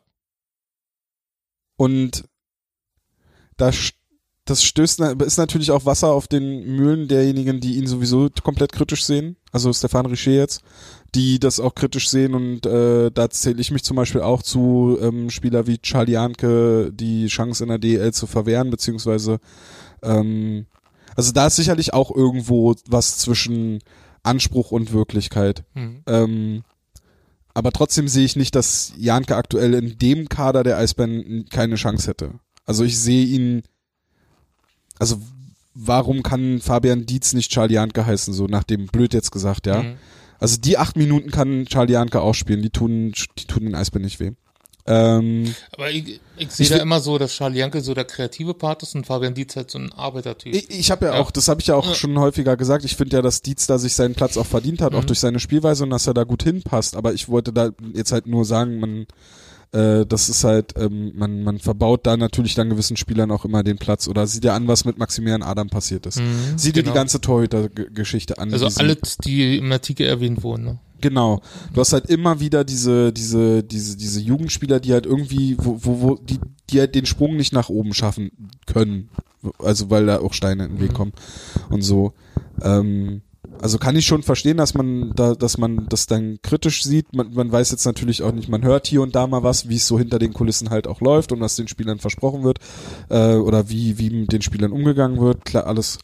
Ähm, woran ich mich aber trotzdem störe, also das hat jetzt auch gar nichts damit zu tun, dass ich Richeda in Schutz nehmen will oder so. Woran ich mich irgendwie störe, ist, das sind so vier Spiele und dann haut der halt ab, weil man sich vielleicht im ersten Monat dieser Zeit Mhm. halt nicht an Sachen gehalten hat. Ja. Ich sehe halt nicht, dass man da nicht vielleicht die Möglichkeit gehabt hätte, das vielleicht auch irgendwie zu klären oder Mhm. deswegen habe ich vorhin auch gesagt, jetzt ist Franz Repp zum Beispiel in der DL2, macht dort heute sein Spiel. Dann wäre heute zum Beispiel ein Tag gewesen, an dem Juka Schotter mit dem DL Ganz genau. Also und da, das, da war für ihn halt heute Erik Steffen drauf. Genau, Als- also klar, man muss, wenn versprochen wurde, du trainierst immer mit dem DL-Team, Mhm. klar, dann kann ich nachvollziehen, dass er sagt, hey, hier wird sich nicht an Versprechen gehalten, ich sehe nicht, dass das in Zukunft passieren wird. Ja. Das ist dann in dem Sinne ja ein Vertragsbruch, wenn es festgeschrieben wurde. Ich hau ab. Aber irgendwie fehlt mir da so, weiß ich nicht. Ich tue mich so schwer damit, dann zu sagen, also zu sagen, alles bei den Eisbären ist Kacke oder die, Mhm. die haben sich da komplett falsch verhalten. Ich noch dieses Abhauen finde ich auch nicht richtig, muss ich ehrlich sein. Stimmt. Aber er hat halt die Freiheit, das zu tun. Ja, klar. Äh, Spieler, die jetzt äh, noch am Sport, äh, wie heißt das, SZLB? Hm? Am, Ja. am Internat. Ja. Genau, die am Internat sind, die können es halt nicht machen. Die, die müssen alles ertragen, wenn was ihnen versprochen wird und weil sie noch zur Schule gehen, müssen sie halt, weil sie Schulpflicht haben, alles, also die müssen hier bleiben. Und er hat halt die Freiheit gehabt zu sagen, na, dann ab nach Hause. So. Ja, also ich wollte es nur noch mal zum Ausdruck bringen, dass ich natürlich die Kritik komplett verstehe Mhm. und und äh, dann auch zum Teil mittrage, aber ich halt auch das dieses Abhauen von Yuka Schotter da in der Situation so ein bisschen hinterfrage. Mhm. Und ja, wollte ich halt nur mal. Aber schöne, also schon schon eine interessante Geschichte, also Ja. generell und dass es halt äh, dann auch zeigt, dass er da, also es, es, er, er wird ja nicht der erste und wird auch nicht der letzte Spieler gewesen sein, den man natürlich nach Berlin lockt, indem man ihm halt auch gewisse Versprechen Ja. macht. Das wäre vielleicht auch gar nicht so eine große Story, wenn halt nicht in der letzten Saison oder in den letzten sechs, sieben Monaten halt so viele junge Spieler abgewandert wären. Ja, und wenn Stefan Richer nicht grundsätzlich eh immer in Kritik stehen würde, Hm. dann wäre das wahrscheinlich äh, auch keine große, große, große Geschichte. Aber man, man muss das Positive sehen, wie ich es vorhin schon gesagt habe. Es gibt mehr Eiszeit für Erik Steffen, es gibt mehr Eiszeit für Gion Ulmer, der auch gegen Mannheim nicht schlecht gespielt hat. Du warst beim zweiten Spieler, ne? Ich war am Sonntag tatsächlich. wer, hat da, wer stand da am Tor? Äh, der erste, boah, ich bin heute zu schlecht mit Namen. Wie heißt er? Der heute mit der DL trainiert hat. Erik Steffen. Richtig. Also haben sie sich das aufgeteilt. Ja. Ja. Und und der hat aber auch nicht schlecht gespielt. Also Mhm. fand, war positiv überrascht, muss Ja. ich sagen. War echt gut. Ja. Kann ich nix, dann habe ich leider beides nicht Ja, gesehen. nee, ich hab jetzt eigentlich leid. drauf gewartet, dass du mit dem nächsten Punkt Aber so weitermachst. teilen wir uns auch die Spieler auf, wie die Goalies, ne? Ich gehe Ja. zum ersten, du gehst zum zweiten. Oder wir, oder wir machen es wie die Verteidiger zwischendurch, wenn der Tor äh, der Puck reingeht und gucken uns an, ja, wer war's jetzt? Hättest du haben müssen, Tom. Ich weiß halt nicht, wie ich jetzt zu Pink in the Rink überleiten soll. Aber hey, am Sonntag ist Pink in the Rink, es wird gro werden groß Spenden gesammelt. Ja. Am kommenden Sonntag. Da solltest du es auch haben. Was ist das? Also 27. Genau. 10. Genau, gegen Genau. München. Da solltest du es auch haben, auf jeden Fall viel Kleingeld, damit viel Kohle in die Spendendosen passt. Äh, wenn ihr dann beim Spiel seid selber in der Halle, äh, macht die Augen auf, auf den Umläufen, da sind äh, die Organisationen vertreten, in der Zahl fünf, äh, für die gesammelt wird. Die haben so kleine Infotische, wo ihr euch über die Arbeit von denen schlau machen könnt. Echt wieder coole Projekte. Ich durfte vier gestern kennenlernen bei einem Meeting nochmal zum, zum Ablauf und so, also super sympathische Leute und echt Respekt, was die da für eine Arbeit machen. Also von, von äh, Patienten oder beteiligten Personen, die nun an Krebs äh, erkrankt sind, entweder im Anfangsstadium oder noch mittendrin stecken oder wo sich es dann halt doch leider dem Ende neigt, da die, die Menschen betreuen. Also echt allerhöchsten Respekt dafür und die haben wirklich jeden Euro verdient, weil es jetzt auch nicht die riesengroßen äh, Organisationen sind. Also wirklich, holt da die Kohle raus, haut da was in die Kassen, schaut euch um, vor allem macht euch schlau da und erzählt's auf jeden Fall weiter. Und wenn ihr mal dann nicht am Sonntag vor Ort seid und spenden könnt, äh, die Elspen haben noch eine Plattform bei fairplate.org. Genau. Da könnt ihr auch äh, irgendwelchen Stuff kaufen und dann spendet ihr dafür. Das wollte ich gerade sagen, das fand ich krass. Da waren ja die, sag ich mal, die höher kategorierten, kategorisierten Sachen, also Trikots, Handschuhe und so, die waren ja so schnell weg gewesen. Mhm. Das fand ich echt krass und auch gut. Ähm, und ich glaube, es gibt, gibt jetzt noch so mm, kleine Pucks oder sowas gibt's jetzt noch. Also es gibt Mhm. auf jeden Fall dann noch Stuff, äh, äh, Sachen zu, zu finden über diese Fairplay-Kampagne. Und was Flo gerade gesagt hat, die Leute, die im Umlauf stehen, ähm, die, Organisa die dort die Organisation vertreten, das ist halt immer das Beispiel dafür, dass äh, Pink in the Ring halt mehr ist als in diesem Jahr dieses hässliche Trikot. Und äh, dass es halt einfach auch Leute außerhalb unserer Eisbärenblase erreicht und, und, und viel weiter ist als nur mit einem Trikot auflaufen und vielleicht mal einen 5-Euro-Schein in die Klimperbox zu schmeißen, sondern dass da Aber dann halt, klimpert's nicht. stimmt beim 5-Euro-Schein, aber die Box klimpert ja, aber der Schein klimpert. Die 5-Euro-Münze, gibt's eine 5-Euro-Münze noch? Gab's die mal? Sammelmünzen. So genau. Schmeißt eure 5 Euro Sammelmünzen. Alle. Ja. Vielleicht sind die jetzt sogar 6 Euro wert. Dann freuen die sich noch Das mehr. ist so ein Euro-Starter-Set Ja. irgendwo, was jetzt 5 Euro mehr kostet. Genau. Die Eisbären Juniors Frauen haben auch ähm, beim Pink Torber mitgemacht und mit pinken Schlä also Tape und pinken Tape, genau, Genau. nicht Schlägern, sondern Tape Ja. und äh, pinken Schnürsenkeln gespielt. Ja. Die Floorball-Abteilung hat sich doch auch beteiligt, ne? Hm? Die Floorball-Abteilung? Ja, die sammeln zum Beispiel auch mit, spielen auch in pinken Trikots. Kann, kannst du jetzt die Überleitung denken? Kann ich machen. Ja, die Floorball-Abteilung, die unterstützt uns auch dann im nächsten Monat, beim November, das haben Wow. sie schon angekündigt, bin stolz auf euch. wenn, wenn wir dann wieder Geld sammeln. Und zwar, wir machen das ja jetzt im dritten Jahr schon. Im ersten Jahr sind 1000 Euro zusammengekommen und im zweiten unglaubliche 3150 Euro, habe ich gerade nochmal nachgeschlagen. Und ja, mal sehen, ob wir das wieder toppen können. Dafür müsste die Gazak aber wieder bitte 500 Euro spenden. Oder mehr. Ja. Und wir müssten ein Trikot versteigern. Ähm, ich habe Oh. ich hab noch ein Trikot über, vor, was Oh. uns Paul zur Verfügung gestellt hat. Oh, danke. und da dachte ich, aber diesmal nicht hier mit irgendwelche Mails schreiben und äh, Auktionen, sondern einfach die natürliche Person, also jetzt nicht die Gazak, sondern die einfache Person, die am meisten spendet in diesem Monat, die kriegt das Trikot. Oh ja, okay. Ja. Gute Idee. Und wenn, wenn man einmal überboten wird mit einer Spende, muss man halt nochmal spenden. ich habe doch schon 800 Euro gespendet. Tja, Tja, Jetzt jetzt, hat jemand 801 gespendet. Shit happens. muss es eine einmalige Spende die höchste sein oder muss die gesamte Spendensumme? Ich glaube, eine einmalige. Ich finde das andere besser. Wenn einer 800 Euro spendet und dann Mhm. wird er überboten mit 805 Euro, dann muss er 810 Euro noch, also nochmal 810 Ja, also- Euro Also, spenden. das, Das ist ist das Trikot 1610 Euro. 1610 wird. Ja. Wir, wir müssen ja irgendwie unsere 3000 Euro überbieten, Mhm. übertreffen. Ja, Wir müssen uns schon Tricks aus. ja. Ja, Junge, auch öfter ein Trikot für 4000 Euro. Warum nicht? Für zwischendurch. Ihr könnt äh, übrigens nicht nur selber spenden, sondern auch aktiv werden. Genau. Da geht ihr dann auf moteam.co slash Hauptstadt Eishockey und dann könnt ihr in unserem Team, wie in den vergangenen Jahren, wieder mitmachen, selber Spenden sammeln fürs Team und selber aktiv werden halt. Genau. Spätestens am 1. November gibt's dazu was auf hauptstadteishockey.com zu lesen. Ihr werdet die Links dazu finden. Äh, ihr, ihr werdet die Aktion nicht übersehen können, äh, wenn ihr unseren Kanälen folgt. Also ich habe gedacht, du lässt den Bart stehen. Ja, das werde ich wahrscheinlich auch versuchen, aber es wird wieder albern aussehen. Wie jedes Jahr, Hättest aber du schon im Januar anfangen müssen. vielleicht. Ja. So, Ja. dann haben wir die ganz. Ah nee, eine Sache haben wir noch. Und zwar vom 17.11. bis 23.11. ist die Para-Eishockey-WM. Mhm. In, In Charlottenburg, genau, in dieser Eishalle P9. Dieser Doppeleishalle P9. Mhm. Zwei Eispflicht. Ja, da spielt Deutschland, China, Polen, Russland, Slowakei und Großbritannien. Die spielen um den Aufstieg, glaube ich. Also, da es die BWM ist, dann müssten sie um Aufstieg spielen. Jo. Ist es dann, ist es schon in der Deutschlandcup-Pause? Äh, nee, ist danach, glaube ich. Deutschland Ach so, Cup Pause ist davor.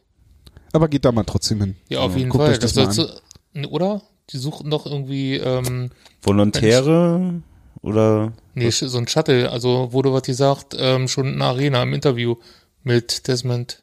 Ja, es, es ist überlegt vielleicht, weil sich am 17.11. das anbietet, dass man um zwei ein Heimspiel hat äh, in der DEL und das Deutschlandspiel im P9 erst um 19 Uhr ist. 19 Uhr gegen China. Genau, und da ist halt noch die Idee, ist halt wohl, also meiner Info nach, noch nichts irgendwie äh, fest, dass es eventuell ein Shuttle von, von der Benz Arena rüber nach Charlottenburg gibt. Ähm, aber wie gesagt, einfach mal die Augen offen halten, so wenn es soweit ist, dann werden da auch die Infos kommen. Und Ja. auch wenn kein Bus fährt, da gibt's Bahnen, die durchfahren. Hm. Vielleicht ist Tom sogar vorne und fährt selber. Ein Sonderzug. Vielleicht fahr ich- Sonderzug. Ein Hauptstadt-Eishockey-Sonderzug zur Ja. Para-WM. Jawohl. Also wenn, also ich, okay, pass auf, wir machen das so. Ich, äh, ich muss auf jeden Fall arbeiten und äh, in dem in dem Zeitraum. Ich werde versuchen. Du musst im Zeitraum vom 17. bis 23. arbeiten. Arme Sau. genau. Durch? Nein, ich muss also an irgendeinem Drei dieser Züge Ta pro Tag, an diesen, der WM. an diesen Tagen werde ich auf jeden Fall irgendwie arbeiten und ich werde versuchen an einem dieser Tage, äh, wenn Deutschland spielt, werde ich versuchen eine S3 oder eine S9 zu fahren. Und dann ähm, Eine Deutschlandmütze aufzuhaben, oder was? Nee, ich muss jetzt aufpassen, weil ich weiß jetzt nicht, wer vom Ja. Arbeitgeber zuhört. Aber es könnte sein, dass wir vielleicht mal vorne aus Versehen die Tür aufmachen und man vielleicht mal vorne mitfahren. Also vielleicht. Wir schauen mal. Aber dafür müsst ihr euch als Hauptstadt Eishockey Podcast Hörer zu erkennen geben, wenn ihr mich vorne erkennt und dann Wow, das Das ist wieder sehr unausgereift. ja, der ich, Gedanke. ähm, ich überlege, aber so Bist- bist wir, wir, der machen, Spontane. wir machen ja bis dahin noch mal einen Podcast. Vielleicht mache ich es auch einfach der höchste Spender ähm, im November da vorne mitfahren. Ja, da ist aber schon alles vorbei. Ja. Aber nur in seinem neuen Trikot. Im November ist doch am 27.11. noch nicht vorbei. Jetzt spielst du, die spielen vom 17. bis 22. 11. Ja. Naja, Aber wenn jetzt der, grö- der größte Spender dann, am 22.11. zum Finale. Wer bis dahin am meisten gespendet hat, mhm, okay, der fährt dann, bei dir mit auf den Schoß. genau. Der darf mal hupen. Okay, wir,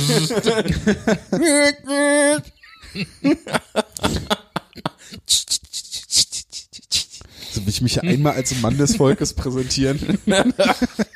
nee, hast du schon ganz schlecht angefangen. Ist auch nicht so spannend davon. Ja. So, lass uns den nächsten Bahnsteig nehmen. Wo landen wir?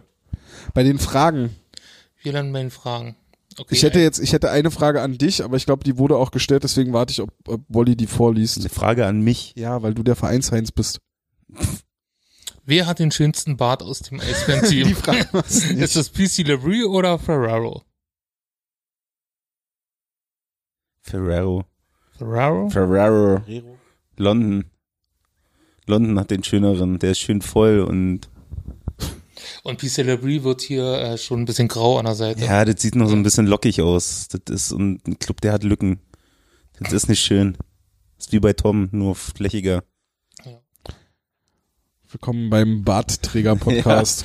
Ja, na Tom, wer hat denn deiner Meinung nach den Mhm. schönsten? Konstantin Braun, wenn er seinen Bart wachsen lässt. Mhm. Ja. Never. Okay, Florian Busch. Nee, auf gar keinen Fall. Das Ding sieht aus wie ein Friedhof, ey, wirklich. Der wurde mal darauf angesprochen, mit, auf sein Bart, und da meinte er, hast du mal gesehen, wie ich ohne Bart aussehe? Ja, das sieht aus wie zwölf. Ja. Deswegen muss ich den tragen. Ja, definitiv. Ja. Laurin Braun hatte auch immer einen guten Bart. Lass uns weitermachen, oder? Ich möchte keinen aus dem EWB-Team sagen, sondern aus der Geschäftsstelle, Tom Balko nämlich. Ja, der ist mir zu kurz. Aber der ist gut, der Bart. So, ähm, über die Goalies hatten wir schon gesprochen, ob Franz Rapp noch andere Einsätze bekommt.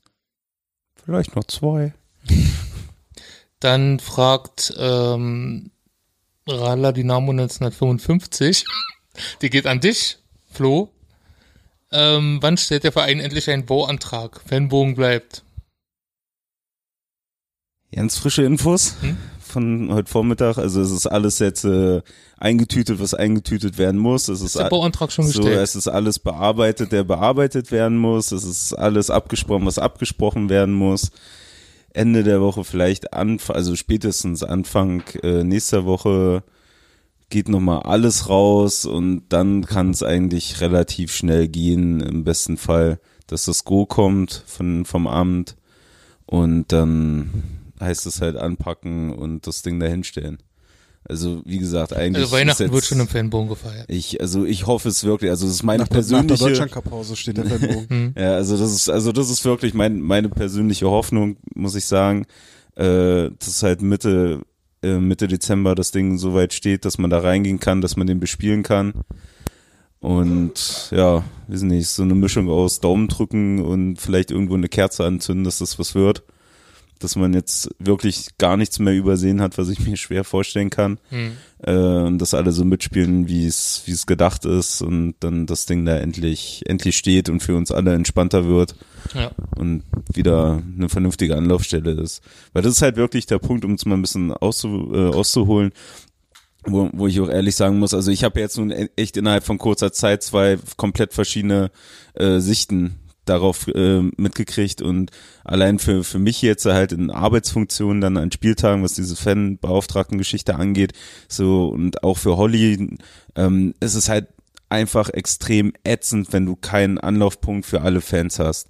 So, es gibt ja welche, die zwar immer noch vier, fünf Stunden vom Spiel da sind, dann aber halt irgendwo, nee, du bist ja nicht draußen. Du gehst ja rein und holst dir deine Doggy-Bags. Was? Denn wie zum NHL-Spiel hier, die, die Esstüten, die fand ich ganz süß. Ja, aber die gibt's So. doch hier sonst nicht. Nee, okay, Nee. egal. Ähm, nee, aber du, du hast dann, du hast dann die Fans, die, die bei irgendeinem Späti da um die Ecke sind, die auf der Mall sind. Du hast welche, die dann doch vielleicht ins Re Restaurant gehen. Du hast welche, die dann da jetzt bei dem Loretta mit rumstehen. Du hast dann aber auch welche, die halt sich gar nichts wo irgendwie hinfühlen und dann fünf Minuten vom Spiel kommen und die sind halt einfach nicht greifbar. So, du, also, ich hatte es jetzt am Sonntag, war eine Sache abzuklären mit drei verschiedenen Parteien. So, ich war eine halbe Stunde unterwegs. So, um das abzuklären, weil ich, weil mir das dann noch zu doof ist, die Leute anzurufen oder anzuschreiben, so, wo ich mir denke, hey, wir sind auf demselben Platz, so, und persönliche Gespräche ist mir eh immer wichtiger, so, aber so, wenn der Bogen steht, sind alle da, du hast einen kurzen Weg, so, du sagst manche Sachen noch einmal und dann ist gut, dann weiß es jeder, so, und das macht doch die Arbeit dafür nochmal viel leichter. So, und von den Stammtischen und alles mal völlig ab, äh, abgesehen. So, also es ist jetzt nicht so, dass man jetzt sagt, hier der Verein will diesen Bogen nicht haben oder sonst was. So, also da hat sich meine Meinung auch schon mittlerweile hart geändert. So, da wird schon viel getan, damit dieser äh, Bogen steht und damit er auch wirklich steht, so wie man es braucht, so wie man es haben will. Ähm, von daher, ja, muss man halt gucken und der größte Nachteil ist halt immer noch, dass die Eisbären halt nicht oder dass den Eisbären halt nicht dieses Gelände gehört, sondern dass man halt Ja. leider immer noch abhängig von ein paar anderen Parteien ist. Hm. So und die ganze Geschichte halt irgendwie in Länge zieht und so verdammt nervig macht. Ja. Mhm. Die nächste, Bootschäder hat gerade angerufen, Gehaltserhöhung klappt. Ja, meine Kontonummer hat er. Visitenkarten brauche ich auch nicht mehr. ja. Kann den Heli mal wieder auftanken. Weil du gerade deinen Monolog hattest, verlängern wir die nochmal. Kannst du bestimmt am besten beantworten. Äh, unsere Leserin Katrin fragt, wir würden sehr gerne wissen, ob Uwe für alle seine Ansagen feste Zeiten bestimmt bekommt. Er ist mit Abstand der beste Stadionsprecher der Liga, aber uns nervt stellenweise, dass er in die beste Stimmung hineinquatscht. Da kann vorher absolute Ruhe in der Arena sein und prompt, wenn alle aufstehen und mitmachen, hat er irgendeine Ansage zu machen. Ist ja die, ist ja die Frage, was für Ansagen. Also wenn es natürlich hier Strafe, Powerbreak und so ein Zeug ist, das ist ja von der Liga vorgegeben, das muss er sagen. Dafür ist er Hallensprecher. Dafür gibt's diese Funktion des Hallensprechers eigentlich. Ja. So, das ist der Sinn und Zweck und nicht äh, herzlich willkommen, liebe Zuschauer zu sagen auf Liebe Eis. Zuschauer, hallo Eishockey-Freunde. Eishockey-Freunde. So, ähm, und dann gibt's manche Sachen, ja, und dann gibt's auch Sachen, die mich auch manchmal nerven, äh, die halt mit dem Sponsor zusammenhängen. So, aber wenn er halt was im Spiel sagt und auch wenn es mal im, im Gesang ist, dann ist es schon irgendwo vorgegeben. Ja. Äh, jetzt eine Frage vielleicht an Tom. Wie findet ihr die Entscheidung von Obama bezüglich eines sehr großen Kaders von unserer Leserin Nadine? Ja, die hatte ich ähm, schon gesehen, die Frage, und hatte mich, ge also ich glaube nicht, dass die Entscheidung von Obama so direkt gekommen ist. Und ich Aber er entscheidet ja dann, welche Spieler gestrichen werden müssen, oder? Also jetzt hat man das ja, ja, schon. aber ich, Also jetzt begann das ja schon, äh, dass Kette mal gestrichen wurde, jetzt Brown. Brown. Brown. Brown. Brown. Konstantin Brown.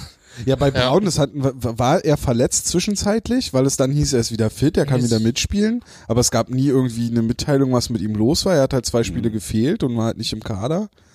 Ähm, wir haben ja bei den Verteidigern eh schon von Anfang an gesagt, dass es da ein bisschen dünn besetzt ist. Finde ich auch immer, also ist ja auch immer de facto immer noch so, weil die Verstärkungen, die kamen, waren Stürmer.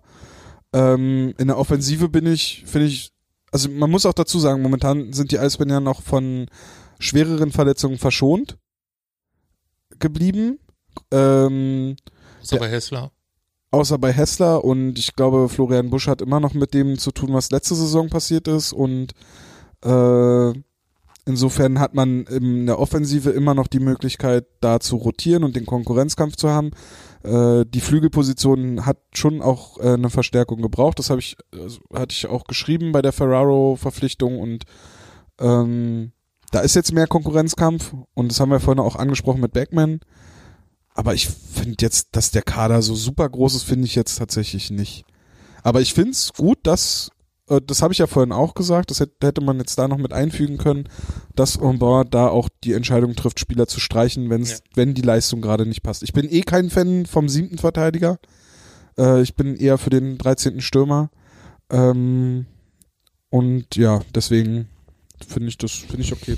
Ich würde gleich die nächste Frage anschließen. Warum erhalten die jungen Förderlizenzspieler wie Ustov oder Mick einfach keine Chance? Nicht mal in der vierten Reihe.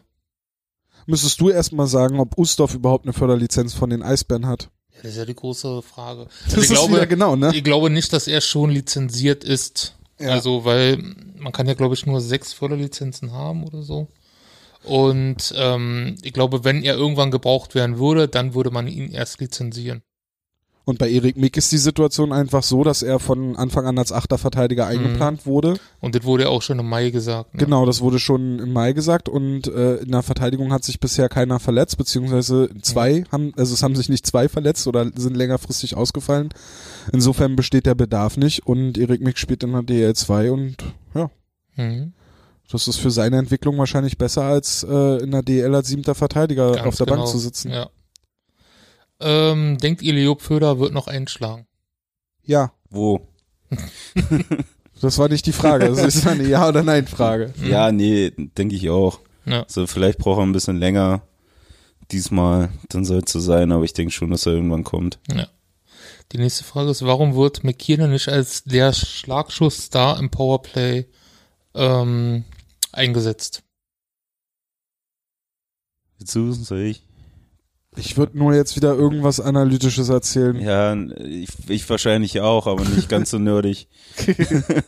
Also Ihnen sage ich ganz kurz, es ist mittlerweile statistisch nachgewiesen, beziehungsweise haben das Leute statistisch aufgearbeitet, dass es der Schuss von der blauen Linie halt letzten Endes nicht so erfolgsversprechend ist, wie das vielleicht von außen betrachtet wirkt. Wenn man keinen Al McInnes hat. Generell. die Schüsse sind halt, also von der, von der blauen Linie, die Schüsse sind statistisch, gehen die seltener rein, die sind meistens verdeckt oder geblockt und, oder werden meistens geblockt, der Torwart kann die häufig sehen.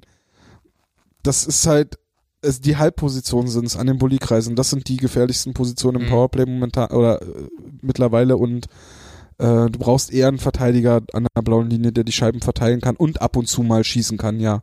Und ich finde, da ist McKinnon schon okay. Ich würde mir sogar wünschen, dass er sogar noch mehr Spieler, also dass er noch mehr quasi Quarterback dieses Powerplays wird. Aber da sind wir dann beim grundsätzlichen Problem des Powerplays. Flo? Das, was du sagst, nur kürzer. Ja, Sis. Entschuldigung. Alles gut. Dann kamen natürlich noch ein paar Fragen zu Charlie Janke rein, was wir davon halten, dass er in Düsseldorf ist und ob wir glauben, Ja. dass er in Düsseldorf bleiben wird, Ja. wie Niederberger. Ja. Also in Düsseldorf denke ich nicht, aber ich denke auch in Berlin siehst du ihn nicht mehr. Kann ich mir nicht vorstellen. Bleib stark, Tom. Bleib stark. Obwohl du bist ja alle zwei Wochen neuer Fanboy von irgendjemandem. Nein. Also, letztens war es noch Dietz.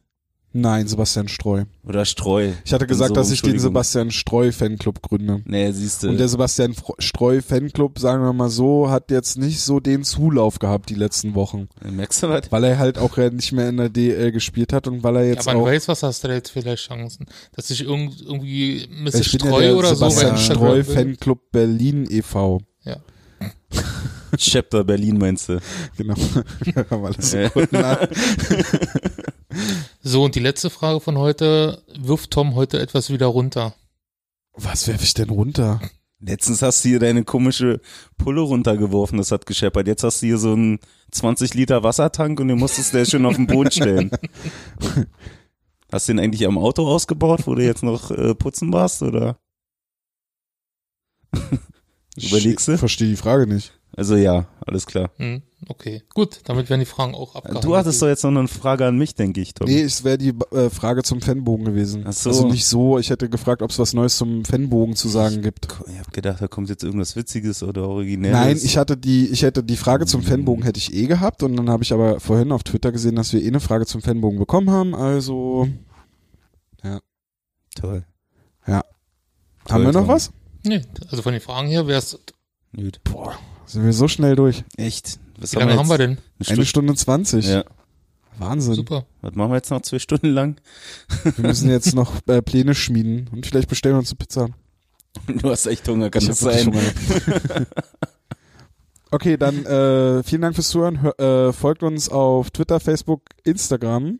Abonniert bei YouTube und Glocke. aktiviert die Glocke. Wie Wally, Wally hat die Glocke schon aktiviert. Ja, ne, Ist besonders gut, wenn ich das Video vom Podcast mal freischalte, bekomme gleich die Benachrichtigung, dass ich das Video freigeschalten habe. Seht, und alle anderen bekommen ja die Benachrichtigung so auch. Ja. Das müsst ihr euch mal, also diese Glocke ist, Also ihr könnt immer zwischen Das ist 0 und Wahnsinn. 1 Uhr, wenn der Podcast veröffentlicht wird, dann bekommt ihr bena- eine Benachrichtigung mitten in der Nacht. Ich würde das einstellen. Wahnsinn. Ja. Weltniveau. meistens kriegt ihr den Podcast aber noch früher, wenn ihr bei iTunes abonniert. Weil meistens wird der Podcast so gegen 22 Uhr freigeschalten und dann habt ihr es auf iTunes schon ab 22 Uhr. Also wer iTunes hat, äh, oder nee, Apple Podcast heißt das Ding jetzt. Wer das hat, der hat den Podcast immer als erstes, kann die anderen schon spoilern. Oder unter Spoilerwarnung twittern. Also abonniert uns auch bei Apple, abonniert uns bei Deezer, bei Spotify könnt ihr folgen. Ähm, oder geht einfach auf hauptstadt-eishockey.com slash podcast. Da findet ihr die ganzen, auch die ganzen Episoden. podigy.com oder slash Das geht hauptstadt-eishockey auch geht- noch, ja. würde auch gehen. Ja. Ähm, Google Podcast geht natürlich. Google Podcast Alter, geht und- natürlich. Und, uns fehlt echt nur noch Tinder, ey, dann haben wir alles durch. Und Soundcloud. Bei Soundcloud sind wir Sound- nämlich auch nicht. Echt? Also Okay, dann, dann erst Soundcloud und dann Tinder. Erst, genau, und dann spielen wir Tinder durch. Genau. Also nochmal vielen Dank fürs Zuhören. Wir hören uns in ja, gut zwei Wochen dann wieder zu Ausgabe 27. Bis dahin macht's gut. Ciao. Arrivederci. Ich grüße noch Schnuppi, sonst krieg ich wieder auf den Deckel. Bis dann. Tschüss.